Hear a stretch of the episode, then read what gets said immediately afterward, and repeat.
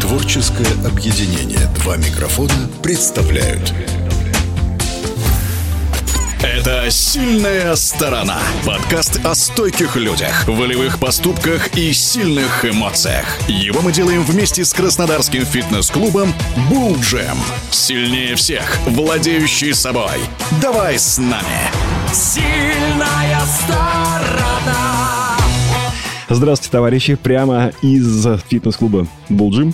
Громогласно и самозабвенно сегодня вещает Дмитрий Чернов, а есть ведущий подкаста, так сказать, фитнес-распорядители всего того устного непотребства, которое вы будете слушать в течение ближайших 30-35 минут. Рад приветствовать своего коллегу, руководителя и бессменного а, лидера. Хотя, ну как это бессменного? Бессменного, конечно, когда вот их много. Это как, Вячеслав? Со? Вы со-лидер? Я со.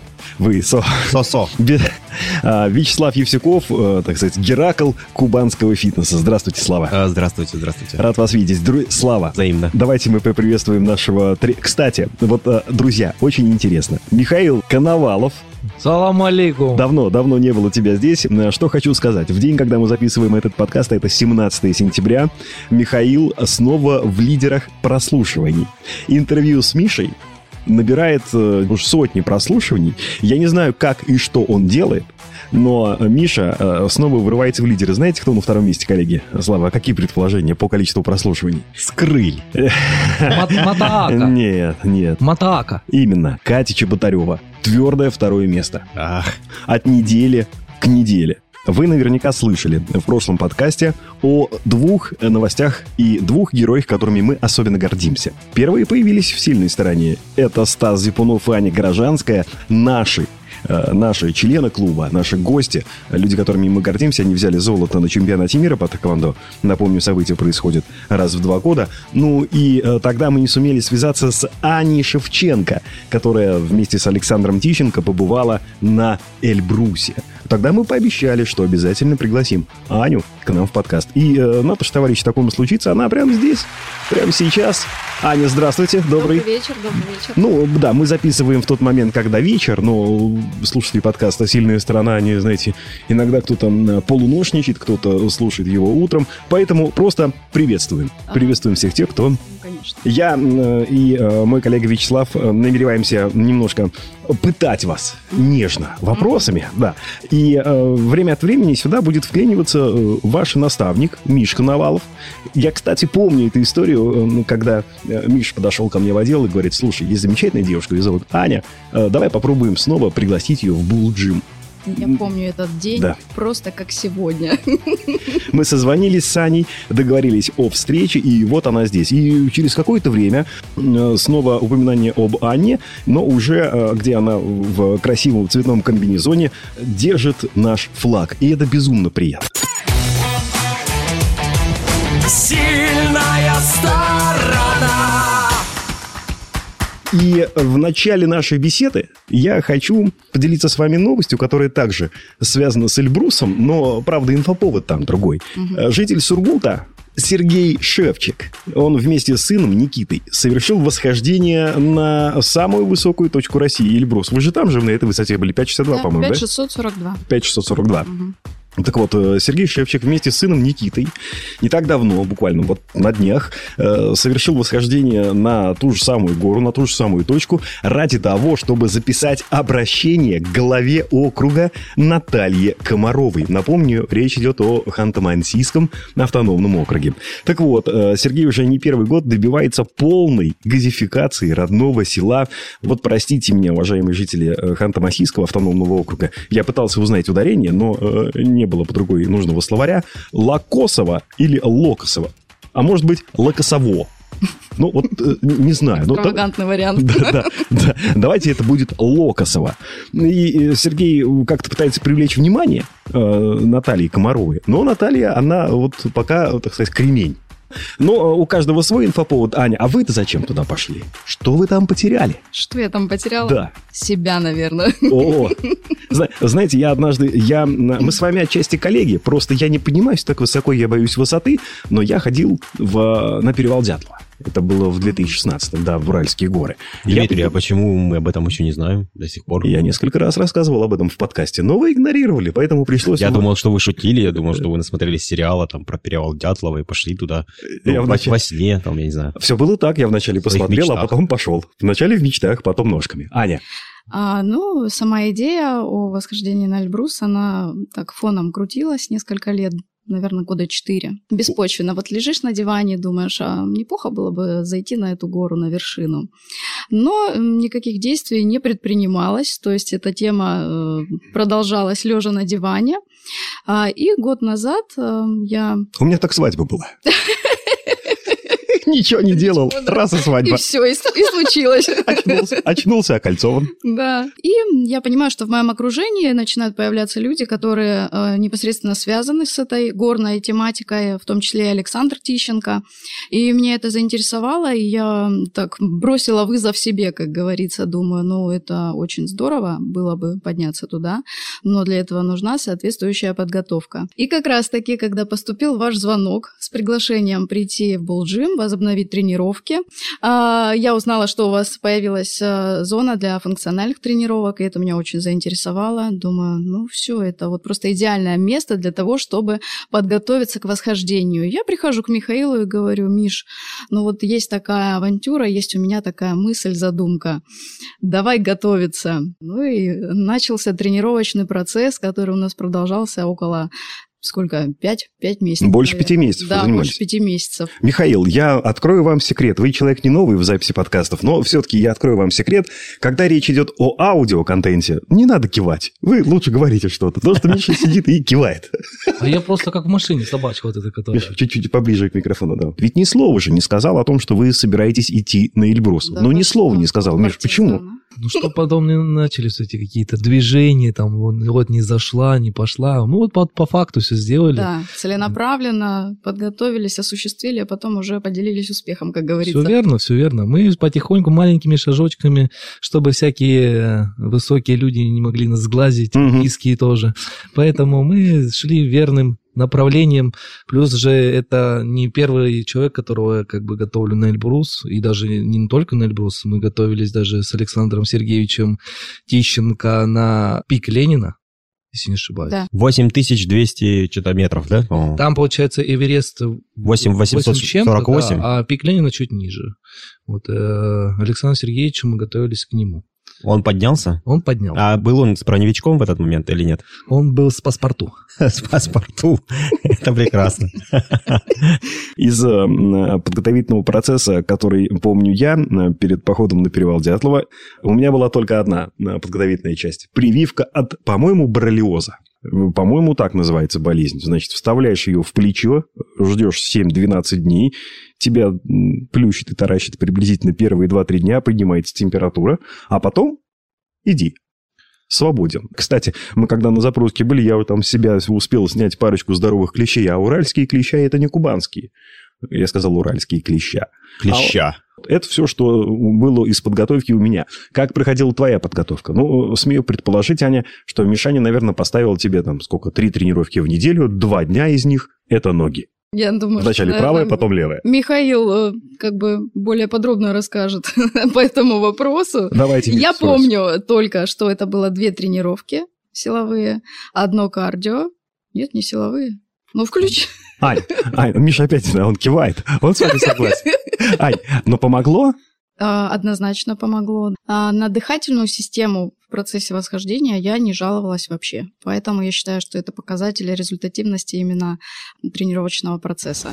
Сильная сторона! Есть такое понятие «горнит». Ну, от слова «гора». Не горно, а «гора». Это когда там, на высоте, голова начинает работать немного по-другому, да? Да, да. А, я прочувствовала в полной мере все эти симптомы. Как вас горнило, Анна? А, на самом деле, каждый человек ощущает на себе э, эту горную болезнь, только у каждого она индивидуально проявляется. Вот вы расскажите вообще, что это такое, потому что вот я, я чувствую, там э, кто-то не понимает, что такое горнит. Это не тошнит, это когда... Это это... Ну, я бы назвала это так, это состояние измененного сознания, как будто ты в похмельном э, состоянии. Это мне знакомо. Я в нем всегда. Дмитрий, собственно говоря, так и готовился к подъему на перевал Дятла. Регулярно, в течение 12 дней. Каждый день он испытывал похмельное такое ощущение. Вячеслав, Вячеслав, вы помните, я вам рассказывал, что на Урале, наверное, Дмитрий еще встретил носорога шерстистого? Сто процентов. Он его встретил и вместе с ним и готовился потом. О том, как мы ходили на перевал, вообще можно отдельный подкаст снять. Много интересных историй. Если повезет, если получится, вставлю парочку из них историй в, в наш подкаст. Аня, простите, продолжайте. Итак, когда измененное сознание? Как будто похмелье. То есть это замедленные реакции ты идешь, ты прикладываешь усилия к тому, чтобы продвинуться дальше на высоту, а, и ну, у тебя головокружение, у тебя сильнейшая, ну, в моем случае это была головная боль, нестерпимая, ну, до такой степени, что пришлось э, выпить таблетку. Потом это, конечно, отступает. У других э, ребят, которые восходили в этот же день, это было проявлено в симптомах ЖКТ. А у кого Вы очень галантно говорите об этом. Да. Я стараюсь все это. У меня уже созрел вопрос. Какой же? Как ходить там в туалет? А, отходишь в сторону, там, где нет людей. И говоришь, я в туалет, и, э, не ждите. Да, не смотрите. Снимаешь систему, потому что там соответствующая экипировка трехслойная.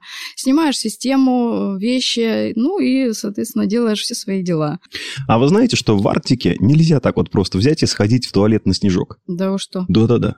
Понятия На одном из YouTube-каналов где-то в интервью слышал, там все очень стерильно в этом плане и очень... Белому медведю можно, угу. тебе нельзя. Там... С пакетиком должен... Да, да, да, да, серьезно. Причем даже по малому, по-моему, нельзя. Ух ты. Да, там вот это все дело как-то вот собирается. То есть экология. И утилизируется, да. Но это, наверное, неудобно, да, Аня? Вот ходить в туалет, от ветер воет. Вам с погодой повезло? Нам с погодой повезло. Это был один из самых спокойных дней. Мало того, а, в этот день, 27 июля, была самая, ну вот отметили другие восходители, было самое массовое восхождение за последние, по-моему, 10 лет. А, в этот день Сколько зашло на гору Двое? около 420 человек. То есть... Э, что наводит мне на мысль, что в принципе дело плевое. Нет, Однозначно нет. ну да, вышел такой, плюнул сразу. Сходил в туалет, как бы все побывал на Эльбрусе. Ну, э, то есть отправились 420, но не все взошли на гору, то есть какой-то а. процент отсеивается. А там есть э, знаковые точки промежуточные, на которых люди разворачиваются и не продолжают дальше подъем, возвращаются в базовый лагерь. Аня, а подскажи, пожалуйста, вот э, во время подъема есть какие-то вот ну, точки, где надо там, переночевать, допустим, адаптировать э, там, дыхательную систему к пониженному содержанию кислорода?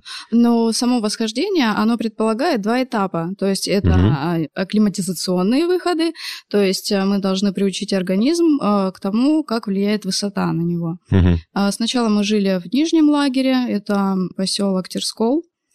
И оттуда... А высота? Около 2300.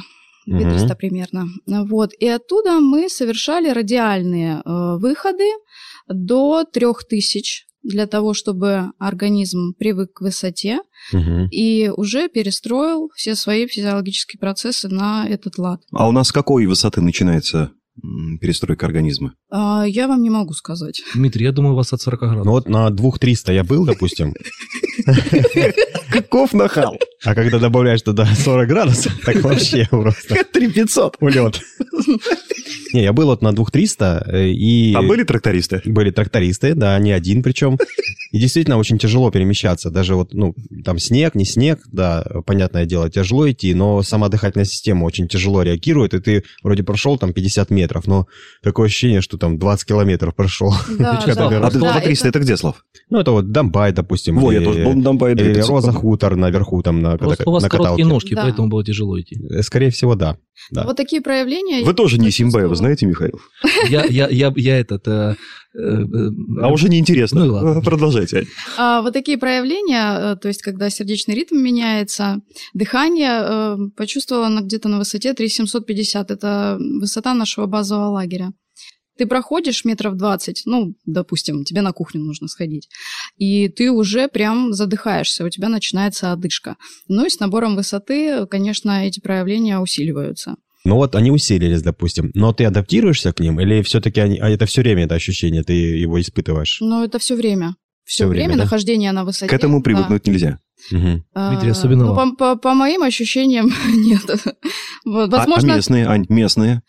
Местные, да, на самом деле они работают, и я поняла, что это, ну, очень тяжело, вот глядя на них, на канатке. Это вредно для организма, постоянное нахождение на высоте. На самом деле у них э, повышенный синтез эритропоэтина в крови, да, вот они, у них Моя повышенное- любимая сейчас идет. Да, содержание эритроцитов в крови, Ага. разных кровяных телец, которые переносят кислород.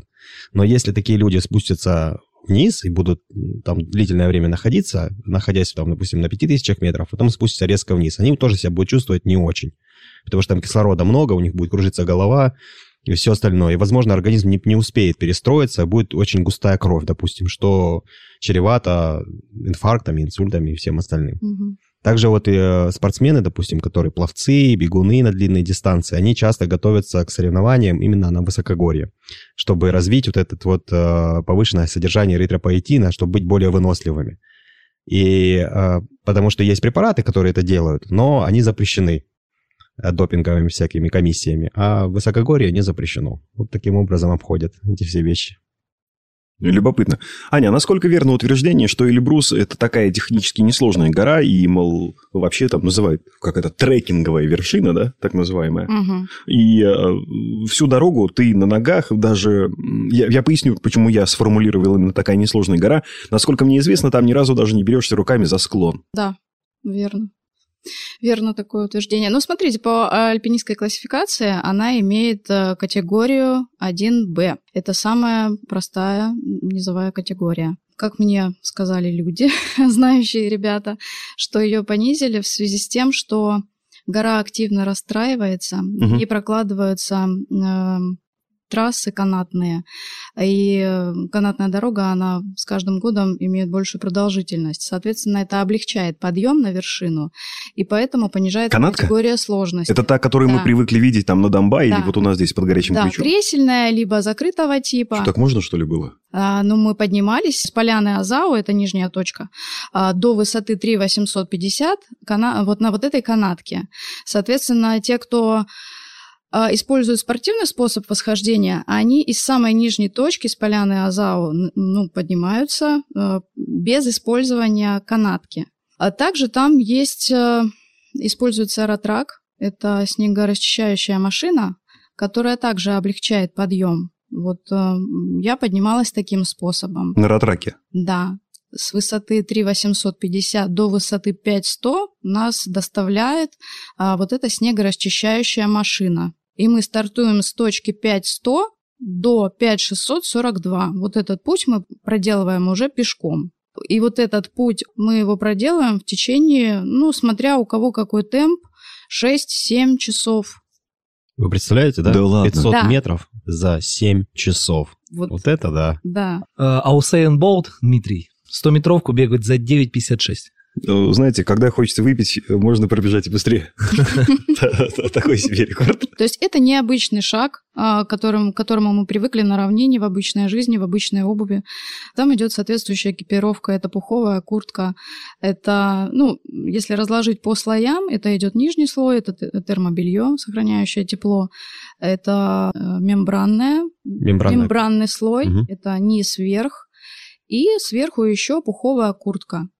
На ногах это высотные ботинки плюс кошки. Э, Подскажи, допустим, для сноуборда используется определенное термобелье. Оно такое э, синтетическое.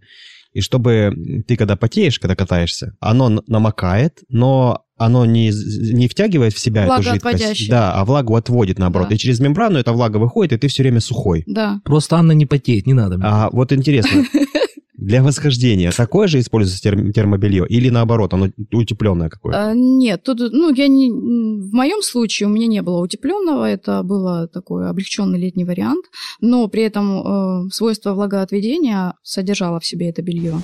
Сильная сторона. Кстати, давайте расскажите нам о э, тренировочной программе, которую вы выстроили для Ани. Э, Во-первых, нам нужно было э, сбросить э, несколько килограммов Десятков. веса, десятков. Я думал, несколько больных детей, как в Спарте. Да, вот. Ну, поэтому мы выстроили, конечно, питание, потому что без э, чистки организма на зайти на Эльбрус очень сложно, то есть человека может тошнить, он будет, там, не знаю, ловить горняшку, сходить с ума и так далее. Ловить горняшку. Ловить горняшку с очочком. Новый подкаст с Михаилом Коновалом. Вот, то есть мы выстроили, во-первых, питание, во-вторых, у нас было функциональные тренировки, в основном большей части, а, после чего Анна еще делала в свое свободное время а, кардиотренировки, то есть это включает в себя велосипед, э, потом эллипсоид и дорожка. После чего, э, когда уже подходило ближе к восхождению, мы включили силовые тренировку, то есть третью тренировку, плюс еще Аня бегала по пересеченной местности. Михаил, а подскажите, вот этот фантастический жим в 40 килограммов на не один раз, а сколько раз, наверное, 8, да?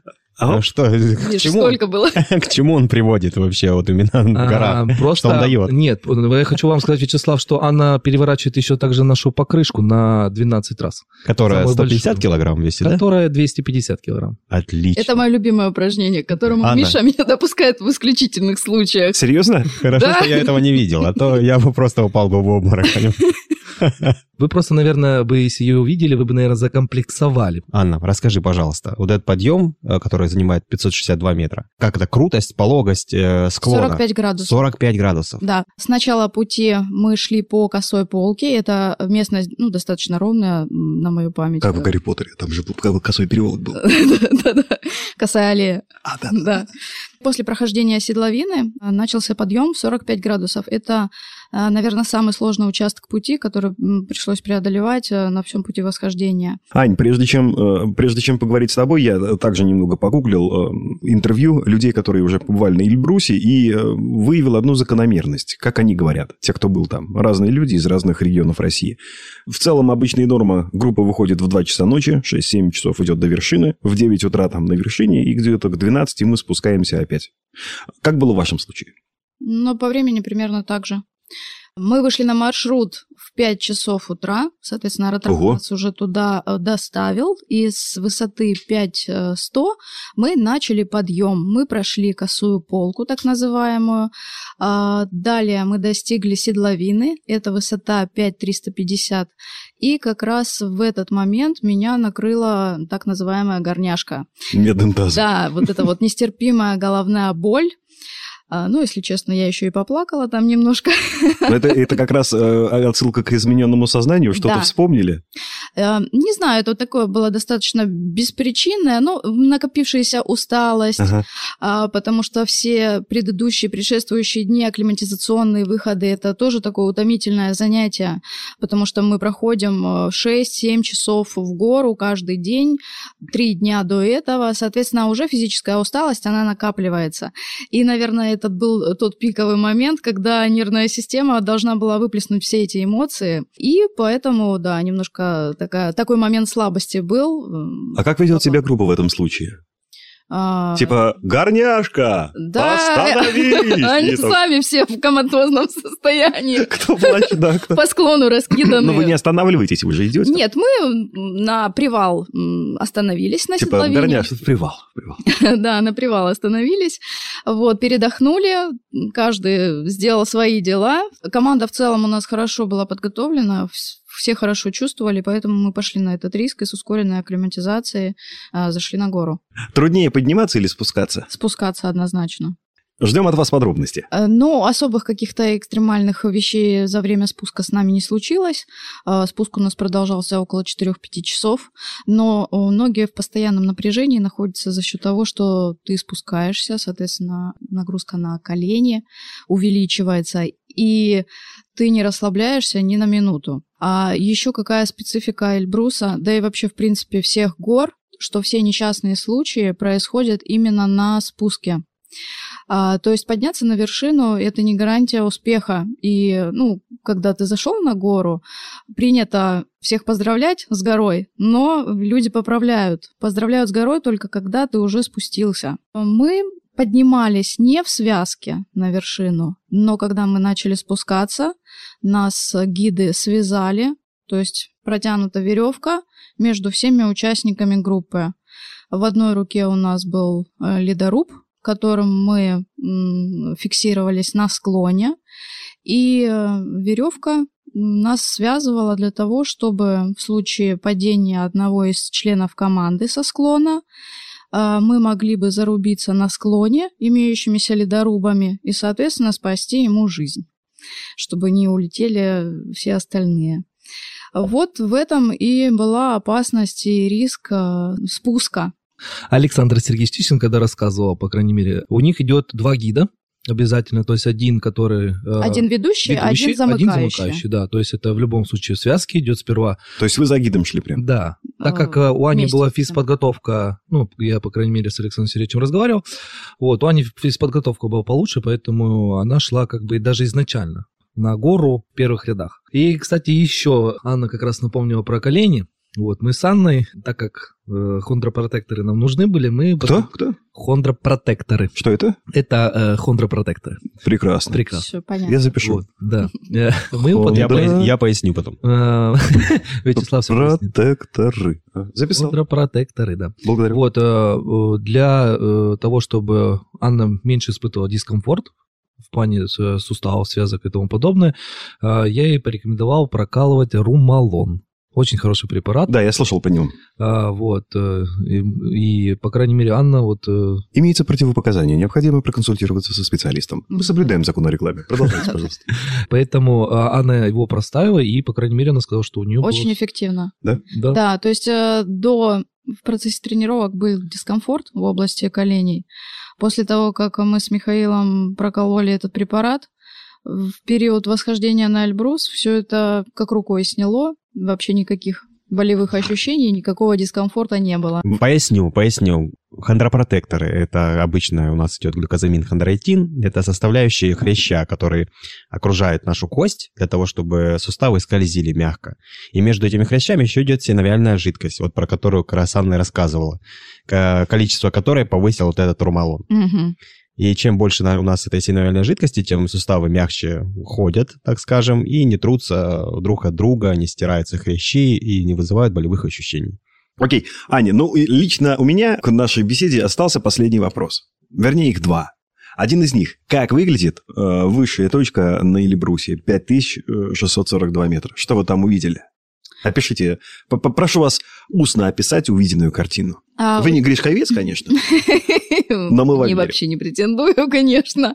А, учитывая, что нам очень повезло с погодой, а, была изумительная видимость, просматривались все горы, этот момент такой был очень короткий, мы буквально на вершине находились минут 10-15, потому что очень много людей, я, как уже говорила, восходила в этот день, и очередь была на подъем, соответственно, мы не могли там долго задерживаться.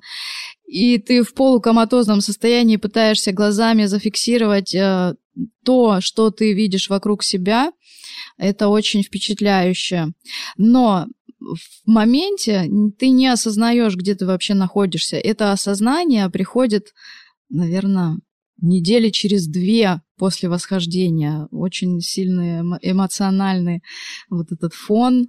Мозг отказывается воспринимать, что ты вообще сделал. Там в моменте я не могла ощутить в полной мере все, что я там видела, но запомнила, что это были высокие горные вершины, весь Кавказский хребет. И это было, конечно, очень красиво и впечатляюще. Аня, когда мы пытались поговорить с вами по телефону, Миша Коновалов сразу предупредил. Аня, не звоните, она на фиште. Я говорю, ну мы в 10 записываемся. Говорит, нет-нет, она к этому времени еще не спустится. Вы любите горы? Да. За вашими плечами фишт, за вашими плечами или брус. Да. Что еще? А, пока все. Этого хватит. Ну, есть еще Аштен, но это, наверное, так э, незначительная гора, ну, хотя, хотя тоже высота. Ну, чисто, 2 чисто позырить. Да, красивые пейзажи. Пока все. Есть планы? Есть планы на следующее лето. А, будем готовиться с Мишей. Это будет тоже пятитысячник. Возможно, это будет Арарат. О! Да. Я слышал, там же говорят на Арара со стороны, правда, не со стороны Армении. Да со стороны Турции. По-моему, там э, якобы остатки Ноева ковчега. Я такой информации не слышала, но я по поинтересуюсь, потому что это было бы очень интересно. Я вот тоже не хочу прослыть там каким-то бездарем необразованным, но вот, по-моему, по-моему, речь была именно о горе Арарат. Аня, я слышал, что на Эльбрусе есть место, которое в народе называют трупосборником. Да, а есть это такое. Это... Видели это место? Э, да, видели. Ну, как бы меня даже спрашивали мои друзья, что ты там видела, трупы в этом трупосборнике. Я говорю, нет, там никаких трупов нет. Это такое место, в случае, если человек срывается со склона, и вот какое-то протяженное расстояние он пролетает, э, на спуске он оказывается в ледовых трещинах вот эти ледовые трещины, они и называются трупосборником. И в период, когда начинаются спасательные работы, первое место, куда летит э, вертолет МЧС, либо выдвигаются спасатели, это именно осмотр вот этих вот э, расщелин снежных, куда, вероятнее всего, могут попасть люди. Вот это и называется трупосборник. Там получается как? Э, это когда идут э, они по косой полке, там очень скользко, и они всегда идут в связке по косой полке. Если человек ну, не идет в связке, естественно, если он срывается, он попадает в эту расщелину. Там, так как, э, э, ну, понятно, что лед, могут быть различные, с многочисленными переломами точно вытаскивают оттуда людей. Но бывает так, что и с летальным исходом. Если, допустим, не погода, то есть спасательные работы никак не могут провестись, человек просто там замерзает. Угу, да, Но лучше гипс и кроватка, чем гранит и оградка. Однозначно, По бесспорно. Я просто хотел поделиться своими мыслями. Вот у меня брат есть старший, вот он хотел подняться на Эльбрус. И я так всегда скептически к этому относился, я всегда скептически отношусь к риску, к любому. Но послушав Анну, я понял, что это не так страшно, что это, в принципе, можно осилить. И если все делать правильно, подготовиться, идти в связке с группой, с гидом, то опасности жизни большой как бы нет, по большому счету. Да, вот. да. Если э, для начала это наладить тренировочный процесс, соответствующая подготовка, силовые кардио, режим питания, проверить все свои дефициты витаминов, проверить все свои хронические заболевания, которые могут выстрелить там на высоте. Если, если иметь соответствующую экипировку, качественно и грамотно к этому подойти, к своему снаряжению, не экономить на этом. Если Мне кажется, сейчас они скажут, почитать отца своего и мать свою. Тоже было бы неплохо. Если идти туда с профессионалами, со знающими гидами и... Э, Если узбек несет твой рюкзак, все получится. Возрадуйся. Отблагодари узбека. Поклонись ему в пояс. Подытожим, что нужно работать всегда с профессионалами, да? Абсолютно верно. То есть и в тренировочном процессе, и в процессе восхождения в том числе. Да, да, это однозначно. И в том числе в спорте. А в фитнес-клубе Булджим работают только профессионалы. Удивитесь, какие приятные акции есть у нас в сентябре. Друзья, еще раз напомню, Аня Шевченко, хрупкая, э, милая девушка, которая не так давно э, на высоте 5642 метра подняла флаг нашего клуба на самом, мать его, Эльбрусе. Оно того стоит. Аня, спасибо вам. Спасибо. За то, что нашли время, за интересный рассказ. Желаем вам дальнейших, как это, не творческих, спортивных успехов и достижений. И я надеюсь, я еще часто буду видеть вас здесь, в Булджим. Однозначно. Спасибо вам большое. Было очень приятно пообщаться. Михаил, вам тоже поклон в Сильная да, да, да, спасибо. Пока-пока.